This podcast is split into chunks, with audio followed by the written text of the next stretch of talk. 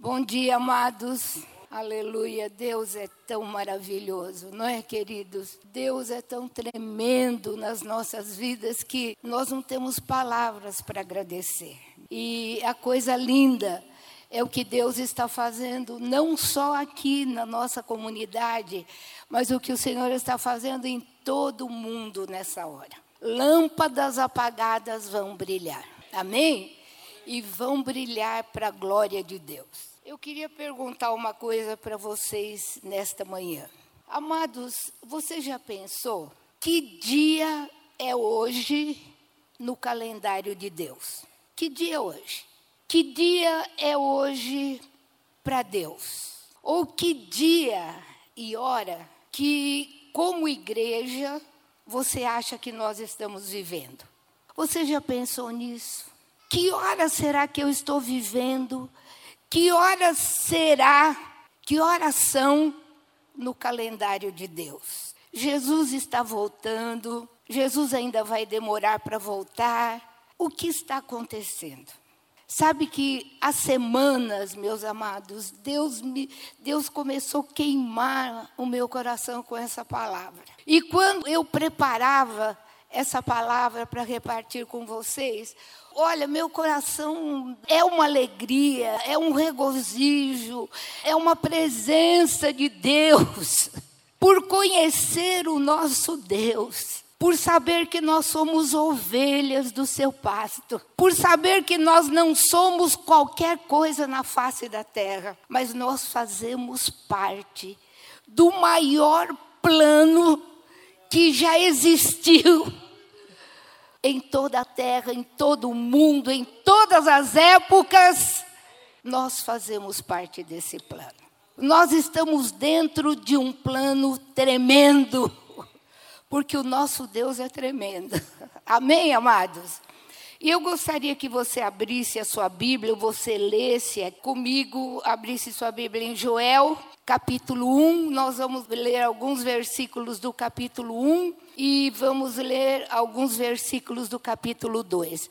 Amados, mas eu gostaria que vocês fizessem uma coisa nessa manhã: que vocês lessem ou vocês ouvissem essa palavra mas com o teu coração aberto e deixando o Espírito Santo começar a mover dentro de você, para que você sinta, para que você veja, para que você contemple o plano maravilhoso do Senhor.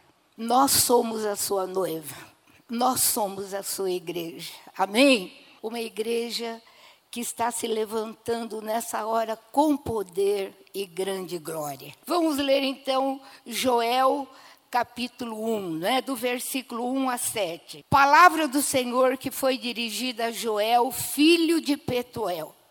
Ouvi isto, vós velhos, e escutai todos os habitantes da terra. Aconteceu isso em vossos dias, ou nos dias de vossos pais. Narrai isso a vossos filhos, e vossos filhos o façam a seus filhos, e os filhos destes a outra geração. O que deixou o gafanhoto cortador, comeu o gafanhoto migrador. O que deixou o migrador, comeu o gafanhoto devorador.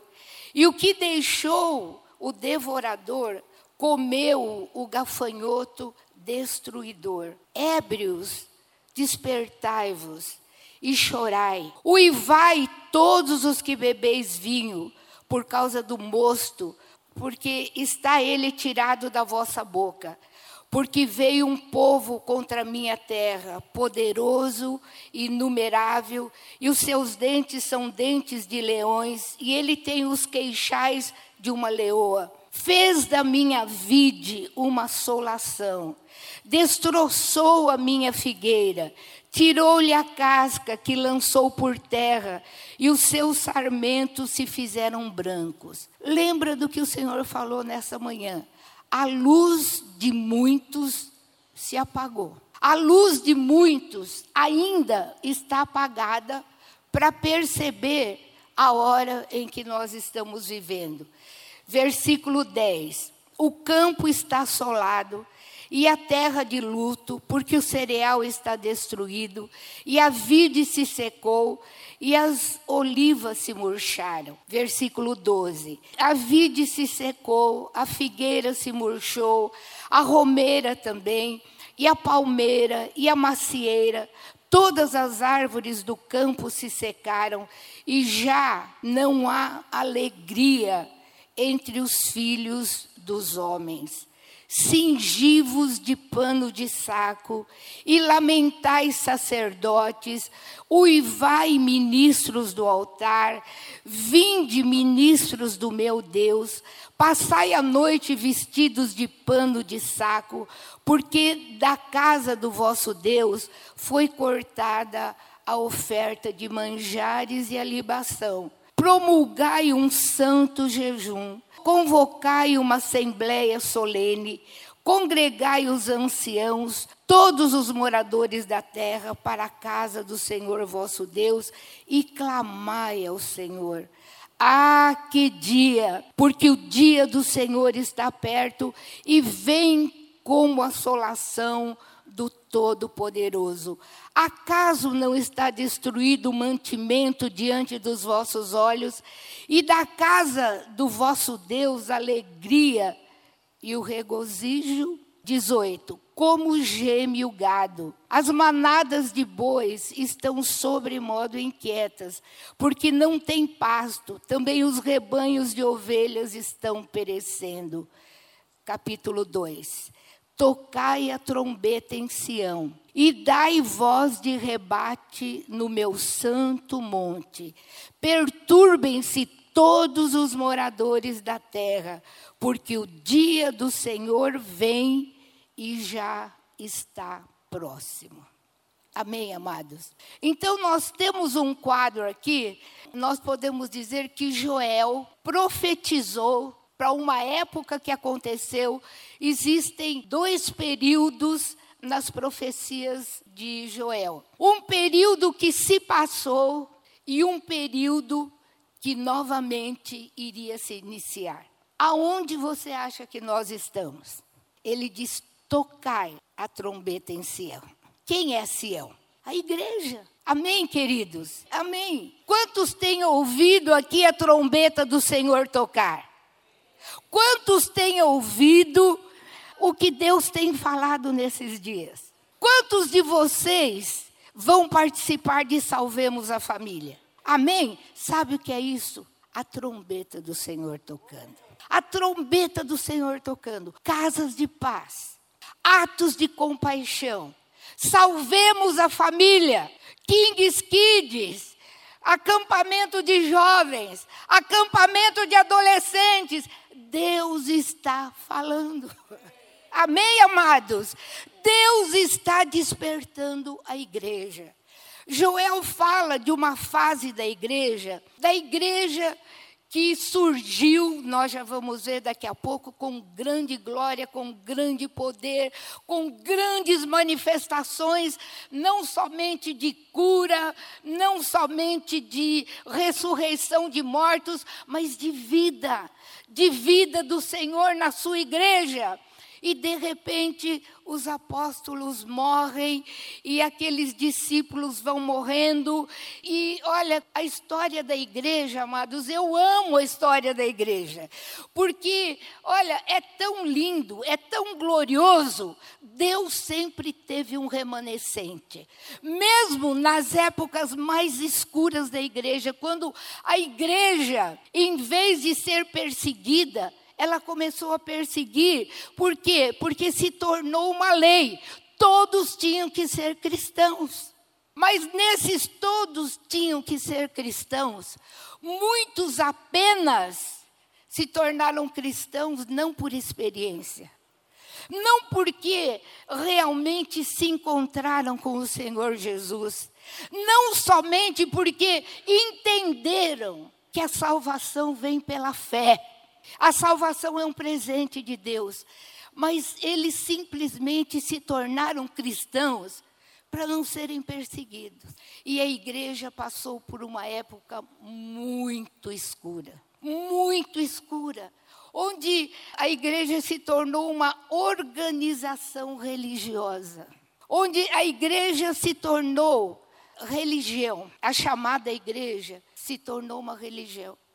E nós lemos aqui como Deus mostrou para Joel esse tempo em que parece que houve uma seca, onde não havia frutos, onde havia religião, mas não vida de Jesus na igreja. E uma porção de coisas começou a ser introduzidas na igreja. Mas de repente Joel tem uma visão e ele diz: Olha, tocai a trombeta em Sião, porque um novo tempo está se iniciando. Porque nós estamos entrando numa fase nova. O que Deus prometeu que iria acontecer nos últimos dias, vai acontecer. Porque Deus não é homem para mentir, e nem filho do homem para se arrepender. Amém? Tocai a trombeta em Sião, ouvi a voz do Senhor em Sião Ouvi, igreja do Senhor, o que o Senhor está falando para os dias em que você está vivendo. Joel capítulo 2, versículo 11. O Senhor levanta a voz diante do seu exército, porque muitíssimo grande é o seu arraial, porque é poderoso, quem executa suas ordens, sim Grande é o dia do Senhor e muito terrível. Quem o poderá suportar? E Joel continua: ainda assim, agora mesmo, diga comigo, agora mesmo, diz o Senhor: convertei-vos a mim de todo o vosso coração. E isso com jejuns, com choro e com pranto rasgai o vosso coração e não as vossas vestes, e convertei-vos ao Senhor vosso Deus, porque Ele é misericordioso e compassivo, e tardio em irar-se, e, e grande em benignidade, e se arrepende do mal. Quer dizer, Deus também, pela oração, pelo jejum, pelo quebrantamento do seu povo, Ele muda a disposição do seu coração. Amém, amados? Deus tinha uma disposição. Nós temos provado isso na nossa vida. De repente, havia uma sentença. Você começa a orar, você jejua, você busca o Senhor, você crê nas promessas dEle, você obedece ao Senhor. Você estava andando por um caminho errado, mas de repente vem aquela prova, aquela tribulação. Você discerne que é o Senhor querendo te trazer de novo a Ele você se arrepende e Deus muda a disposição do seu coração. Amém, amados? Amém. Sabe, nosso Deus é misericordioso. E versículo 15: Tocai a trombeta em Sião, e promulgai um santo jejum, e proclamai uma assembleia solene. Por acaso nós não temos ouvido e participado disso nessa casa, meus amados? Não tem sido promulgado deste púlpito jejum, oração, quebrantamento, oração pela cidade, vamos ganhar nossa cidade a um fogo novo. Há um fogo novo que está vindo da parte do Senhor. Há um fogo que vem para queimar o nosso coração, para nos quebrantar, para abrir a nossa mente, para trazer a revelação do coração de Deus para tudo aquilo que tem sido prometido para você e para mim nesta hora da igreja que nós estamos vivendo. Promulgai um santo jejum versículo 17: Chorem os sacerdotes, ministros do Senhor, entre o pórtico e o altar, e orem. Poupa o teu povo, Senhor, e não entregues a tua herança ao opróbio, para que as nações façam escárnio dele, porque hão de dizer: Onde está o teu Deus? Então o Senhor se mostrou zeloso da sua terra e compadeceu-se do seu povo. Deus se compadeceu de ti, de você, de mim. Amém, amados? Deus se compadeceu da igreja. E respondendo-lhe, então o Senhor se mostrou zeloso da sua terra, compadeceu-se do seu povo, um novo tempo, e respondendo-lhe disse: Eis que vos envio o cereal, tudo aquilo que tinha sido comido pelo, por diversas espécies de gafanhoto. É uma palavra profética. Eis que vos envio o cereal, o vinho, alimento, alegria, o óleo, unção, e deles sereis fartos. Amém, amados? E deles sereis fartos. Não mais uma lâmpada apagada. Não mais uma lâmpada piscando, mas uma lâmpada brilhando. E nós nos fartaremos. Tem havido uma abundância de alimento. Eu agora vou me dirigir a essa casa, amados. Eu sei que Deus está movendo em todo lugar, em todas as igrejas, mas eu quero falar sobre essa casa. Deus tem sido tremendo para conosco. Amém, amados? Deus tem nos trazido palavras que têm edificado o nosso coração. Palavras que nós chegamos aqui de uma maneira e nós com fome, abatidos, e de repente nós somos saciados. O Senhor vem, o Senhor nos sacia, e Ele diz: há alimento, há cereal, mas não somente cereal, há vinho também. Vinho é um símbolo de alegria. Quantos já chegaram aqui tristes e saíram daqui completamente diferentes? Aleluia! Aquela alegria que é a nossa força, aquela alegria que nos impele a continuar, aquela alegria, aquele alimento que diz: Eu não estou sozinho, eu tenho uma família, eu tenho um Deus, eu tenho unção, eu tenho graça, eu tenho tudo para ser um vencedor. Eu tenho tudo para glorificar o nome do Senhor na minha vida. Cereal, vinho, óleo, e dele sereis fartos. Amados, Deus não está derramando nessa hora uma porção pequena, porque as coisas que nós vamos ver, o que o olho não viu, o ouvido não, não ouviu e nunca subiu ao coração do homem, você já pensou nisso? Que é isso que Deus tem preparado para você? Vale a pena voltar? Vale a pena ficar com a lâmpada apagada? Vale a pena ficar. Ah, é, é verdade. Ou vale a pena vibrar? Ou vale a pena dançar? Ou vale a pena bater palmas? Ou vale a pena dizer: meu Deus é Deus e Ele não falha em tudo aquilo que Ele falou? Eu tenho vida eu tenho unção, eu não preciso de mais nada, porque eu tenho tudo que eu preciso para prosseguir. E o Senhor derrama sobre mim a sua graça. Quando Ele pede alguma coisa, quando Ele pede obediência, Ele vai me ajudar se eu me colocar aos seus pés, à sua disposição, se eu quebrantar o meu coração o Senhor vai pegar na minha mão direita e vai dizer: Não temas, porque eu te ajudo. Queridos, olha, é glorioso. Versículos 21. Não temas, ó terra. É um tempo novo. Regozija-te e alegra-te, porque o Senhor faz grandes coisas. Amado, sabe que às vezes eu fico olhando, né? Nós estamos agora perto de uma Copa do Mundo. E é claro que nós queremos que o Brasil ganhe, não é verdade? Mas se ele perder, o nosso Deus vai continuar sendo Deus. e nós vamos continuar aqui. Sabe? E eu vejo uma alegria. Ontem eu estava ouvindo uma coisa. A gente que pagou seis mil reais para assistir um jogo. Um jogo. Para muitas vezes levar um banho, porque eles jogam água quando não jogam outras coisas. para ver briga, para muitas vezes ser até atingido por alguma coisa.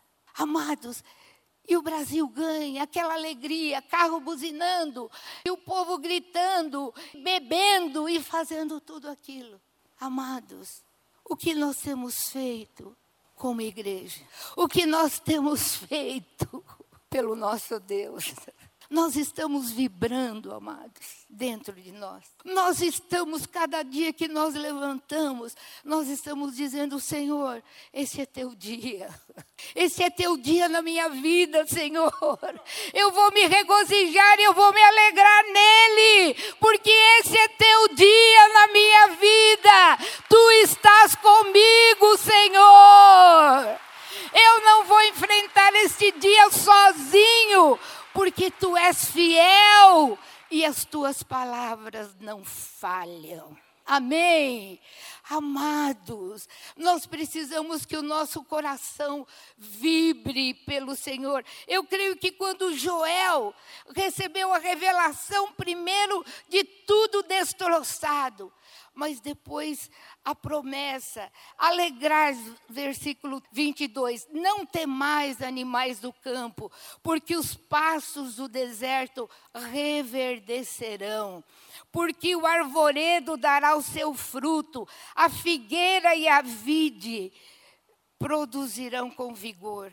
Alegrai-vos, pois, filhos de Sião, e regozijai-vos no Senhor vosso Deus, porque Ele vos dará em justa medida a chuva, e fará descer como outrora a chuva temporã e a chuva seródia. As eiras se encherão de trigo, os lagares transbordarão de vinho e de óleo. Deus está falando isso sobre você, Célia você vai transbordar de alegria.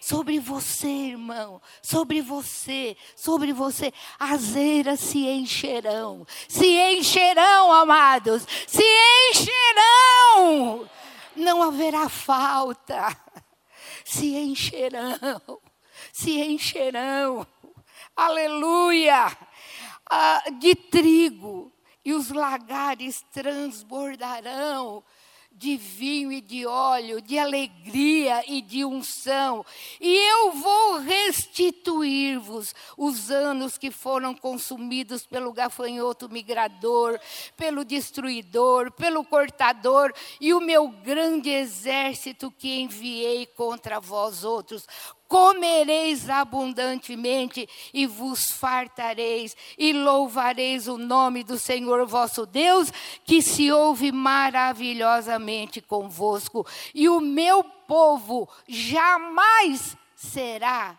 envergonhado. Louvado seja o nome do Senhor. Sabereis que eu estou no meio de Israel e que eu sou o Senhor vosso Deus, e não há outro.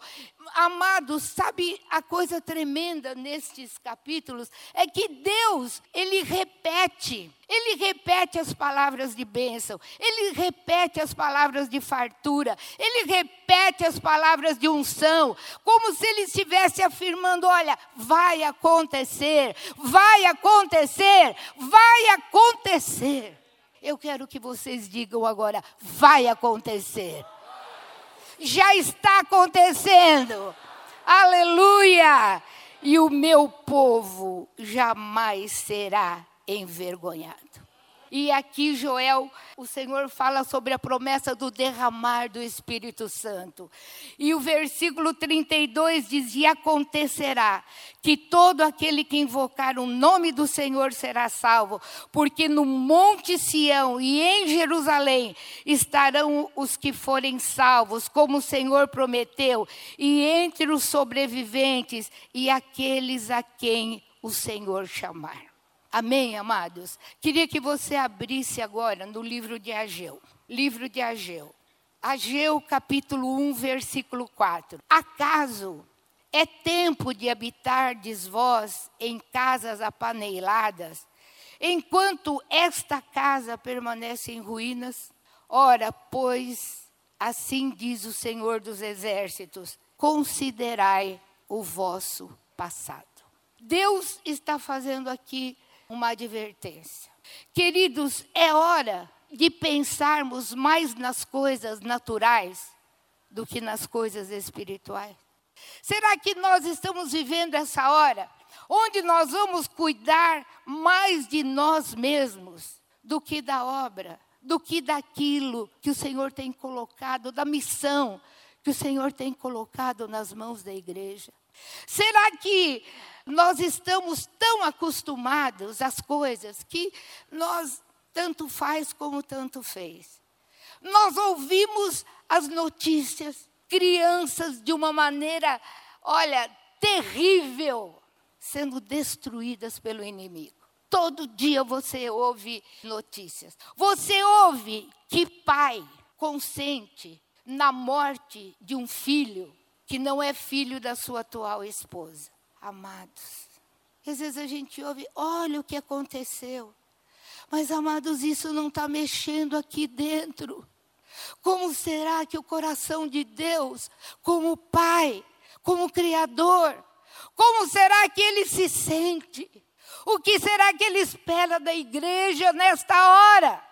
Crianças, crianças, crianças, fome, pobreza extrema.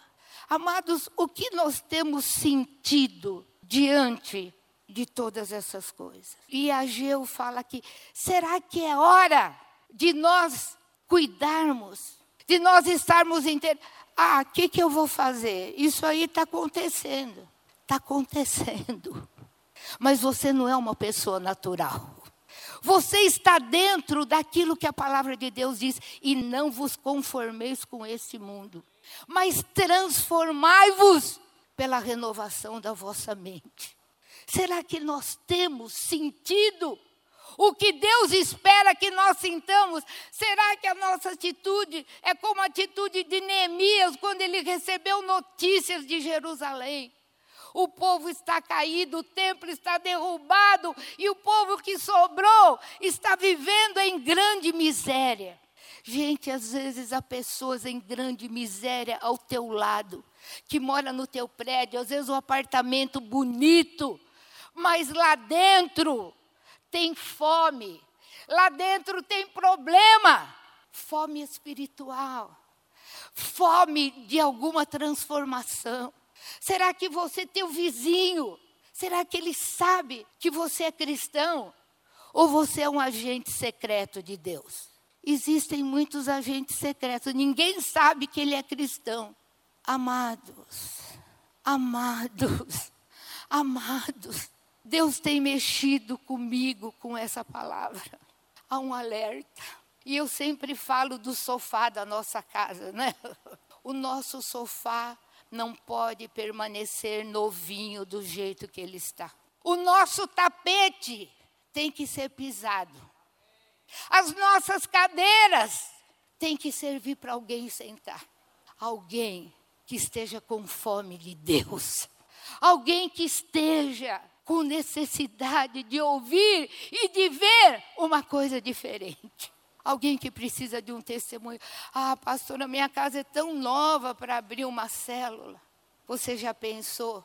Quando você chegar na eternidade e o Senhor pegar na tua mão e disser: Olha, este sentou no teu sofá, este sentou na tua cadeira, este quebrou um copo na sua casa quando foi tomar água, este fez isso dentro da sua casa, mas hoje ele está aqui vivendo eternamente. Amém? Fica o sofá, quebrem-se os copos. Usa copo de requeijão. Não faz mal. Não tem mais copo de cristal. Esse copo vai ficar mesmo. Mas quem tomou água e talvez até quebrou esse copo, tem a vida eterna.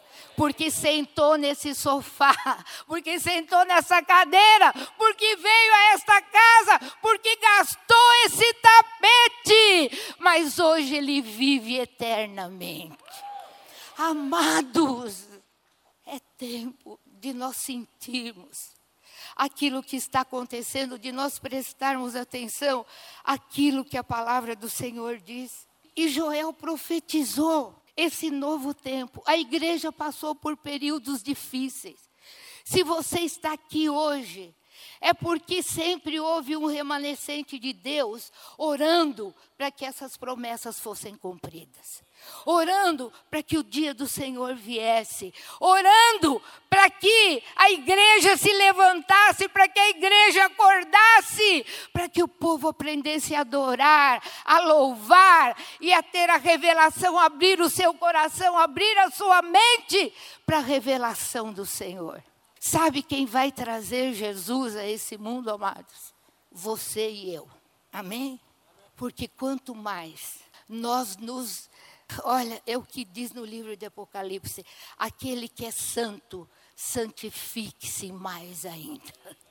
Quanto mais nós entendermos, quanto mais nós abrimos o nosso coração para entender o coração de Deus, para valorizar o sacrifício de Jesus para não nos contentarmos somente nós estarmos comendo e bebendo e nos fartando.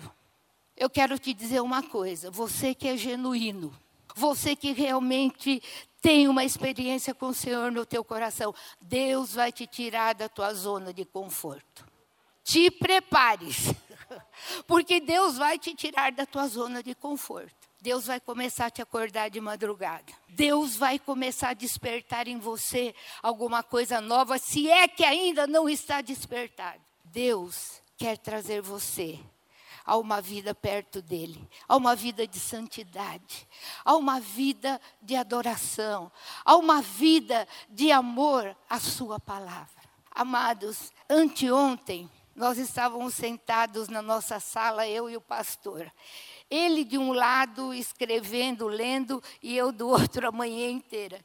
A manhã passou, e depois o pastor virou para mim e falou: Olha, nós nem sentimos a manhã inteira passar, porque cada um de nós repartindo aquilo que Deus estava falando. Amados, que dia abençoado. Que dia abençoado. Sabe por quê? A palavra do Senhor te enche. Eu tenho o privilégio de acordar todo dia e o pastor pegar no meu braço e falar: olha o que Deus falou hoje comigo. E eu tenho que sentar e ouvir mesmo, irmãos. Ele falou: o dia que eu morrer, você vai lembrar de tudo isso. Eu creio que Jesus volta e nós dois vamos ser arrebatados. Amém, amados? Amados, o que Joel profetizou? Vamos para o livro de Atos dos Apóstolos. Aconteceu em Atos capítulo 2, uma parte do que Joel profetizou. Depois a igreja passou por períodos, períodos de trevas, e, mas sempre houve o remanescente que orou, que buscou a Deus para que a igreja se, que a igreja despertasse e para que tudo que você está já começando a ver nesses dias venha à luz. Então, Atos 2 nos fala do derramamento do Espírito Santo. A igreja tomava expressão em toda a face da terra. O Espírito Santo, o consolador, aquele que revela, aquele que ensina, aquele que guia, foi derramado. Jesus disse: "Olha, eu não vou deixar vocês sozinhos, mas eu vou, eu vou enviar o consolador". E o Espírito Santo foi derramado. Quando você lê Atos, você não pode ler Atos, apenas ler Atos, mas você tem que viver Atos dos Apóstolos. Você tem que ler vivendo aquilo, sentindo aquilo que aconteceu. De repente, o Espírito é derramado, Jerusalém está cheio, era festa de Pentecostes, e Pedro, que havia negado Jesus, agora era outra história, era outro Pedro. Pedro não foi se enforcar como Judas, mas Pedro voltou para o meio dos apóstolos, disposto a pagar o preço daquilo que ele tinha feito. Não, não importa como eu vou ser olhado, não importa o que todo mundo viu e vão falar, eu vou voltar para o lugar onde eu vou ser curado. Amados, muitos nesses dias vão voltar despertados pelo Senhor, vão voltar para o lugar de cura. vão voltar para o lugar de bênção. Você tem que orar sobre isso também. Jesus traz aqueles que se desviaram. Jesus livra do inferno aqueles que se desviaram. Deus vai trazê-los de volta. Você crê nisso? Amém, em nome de Jesus. Pedro se levanta e ele apresenta Jesus. E naquele dia, três mil almas se convertem. Pastora Mônica, o que, que nós vamos fazer? Nós ficamos fora e os três mil vêm aqui para dentro. Amém. Três mil. Num dia só, três mil se convertem e foram batizados. A igreja, então, toma expressão. O que foi profetizado veio à luz. Porque Deus não falha com a sua palavra. O que foi simbolizado durante o Velho Testamento tornou-se uma realidade. E a igreja começou a viver a vida cheia do Espírito Santo, perseverando na palavra, na comunhão, no partir do pão, nas orações. Havia alegria nos seus corações e diz a palavra de Deus que eles tinham a simpatia de todo o povo. Sabe por quê? Eles não eram crentes religiosos nem chatos. Eles eram simpáticos. Você como cristão, você tem que andar com um sorriso nos teus lábios. Amém?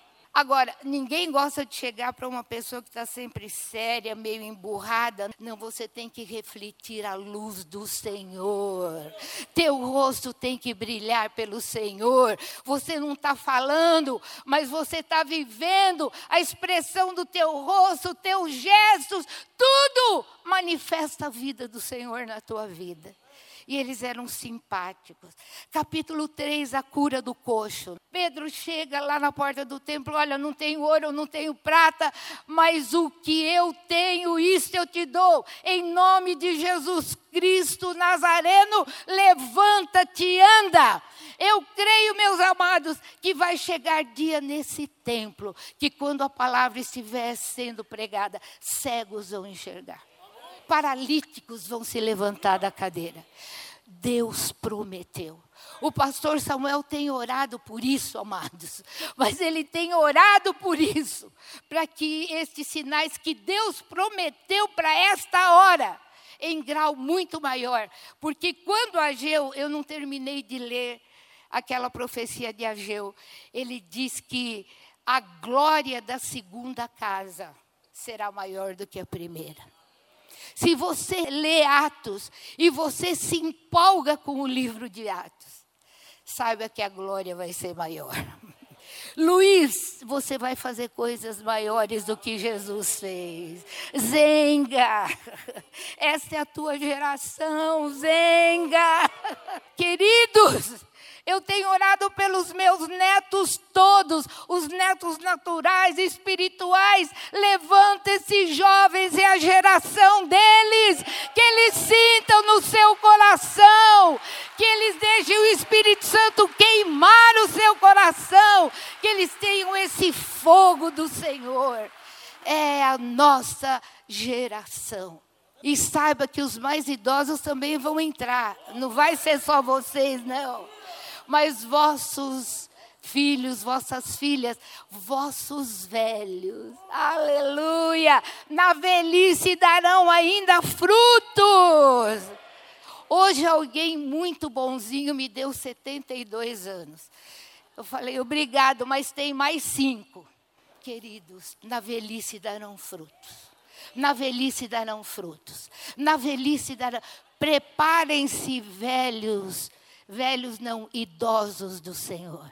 Preparem-se. Jonas, prepara o teu rebanho de idosos. Porque Deus vai levantar velhos e jovens. Não pensa que acabou para você. Deus não é Deus de aposentadoria. Você crê nisso? Ormísio, você é jovem ainda. Deus não é Deus de aposentadoria. Amados, aí começa a perseguição sobre a igreja. E coisas intensas, coisas maravilhosas. Olha, eu escrevi dez páginas eu estou na página 2. Mas eu não vou pregar as dez, amados. Sabe? Olha, essa palavra queimou tanto meu coração. Eu orei falei: Espírito Santo, olha, deixa queimar alguns corações nessa manhã, porque Deus me impactou tanto novamente com, com Joel, com Ageu, com Atos. Olha, queridos, nós somos tremendamente abençoados. Nós somos tremendamente abençoados. Olha, nós somos a coisa mais importante de toda a face da terra. Não vale a pena voltar atrás. Não vale a pena manter a luz apagada. Deixa o Senhor acender a luz nesta manhã. Aleluia! Não fique apático. Você tem um Deus que é Deus, Ele é Deus, Ele é Deus do sobrenatural, Ele é Deus de milagres, Ele é Deus que levanta, Ele é Deus que fortalece. Amados, oh, vibrem por esse Deus, amém? Eu vou terminar com o capítulo 5, outro dia eu continuo.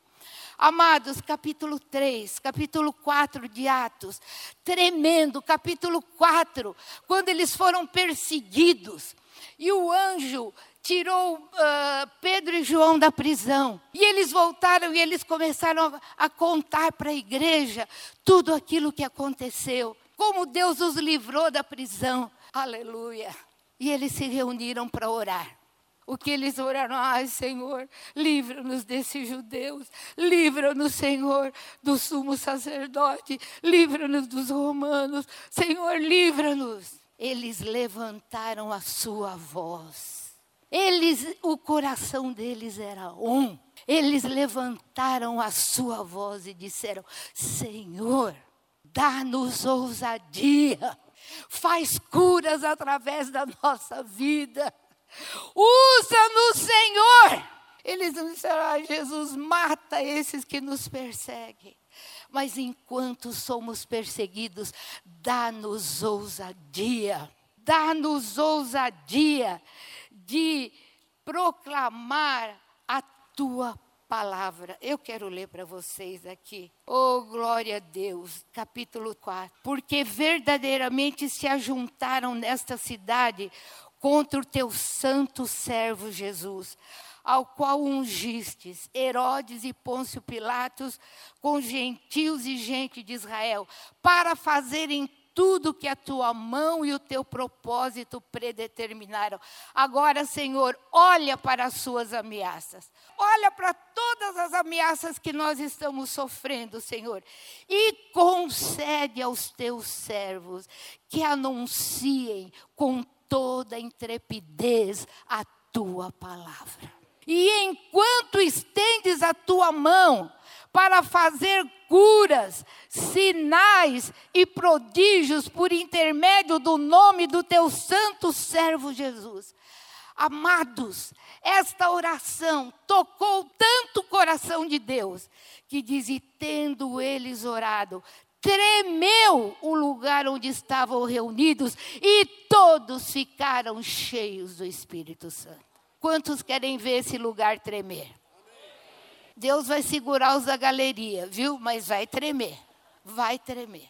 Porque Deus está intensificando o nosso amor, o nosso zelo, o nosso coração para com Ele. Depois de acontecer isso, capítulo 5, Ananias e Safira. No meio de toda aquela coisa entra a religião. Religiosos. Viram o que todo mundo estava fazendo, acharam aquilo tão tocante, estavam lá porque gostavam da igreja. Amados, se você está aqui como simpatizante somente, ah, eu gosto, às vezes a gente encontra pessoas que falam, ah, eu gosto da nova aliança por causa do louvor. Ah, eu gosto da nova aliança por causa, porque tem um trabalho para as crianças. Ah, eu gosto da nova aliança. Amados, você não pode só gostar da nova aliança. Amém que você goste. E deve gostar mesmo. Amém, queridos. Eu também concordo. Mas olha, a tua experiência tem que ser genuína tem que ser real. Jesus na sua vida tem que ser vida. Porque se for religião, a máscara cai. e você não vai suportar o que vai acontecer. Seja genuíno. Seja um cristão de todo o seu coração. Eu quero ler um versículo aqui, o versículo 20 do capítulo 5. Ide, quando o anjo fala com Pedro e João, e apresentando-vos no templo, dizei ao povo todas as palavras. Amados, eu queria que vocês olhassem agora para mim. E dizei ao povo todas as palavras desta vida. Todas as palavras desta vida. Sabe por quê? Porque Jesus é vida. Jesus é vida presente em você. Jesus é vida abundante em você. Ide e dizei todas as coisas desta vida. Quando você sair daqui nesta manhã, você não pode sair só dizendo, ai, que culto gostoso. Olha, as palavras proféticas foram todas de acordo com a palavra. Você não pode sair, sair dessa porta, entrar no seu carro, continuar da mesma maneira. Porque Jesus é vida. Porque Jesus é vida. Porque Jesus é vida, porque Jesus é vida, porque Jesus é vida, porque Jesus é vida, porque Jesus é vida, é vida, é vida, é vida, é vida, é vida, é vida abundante. Saia com essa palavra nesta manhã. Jesus é vida.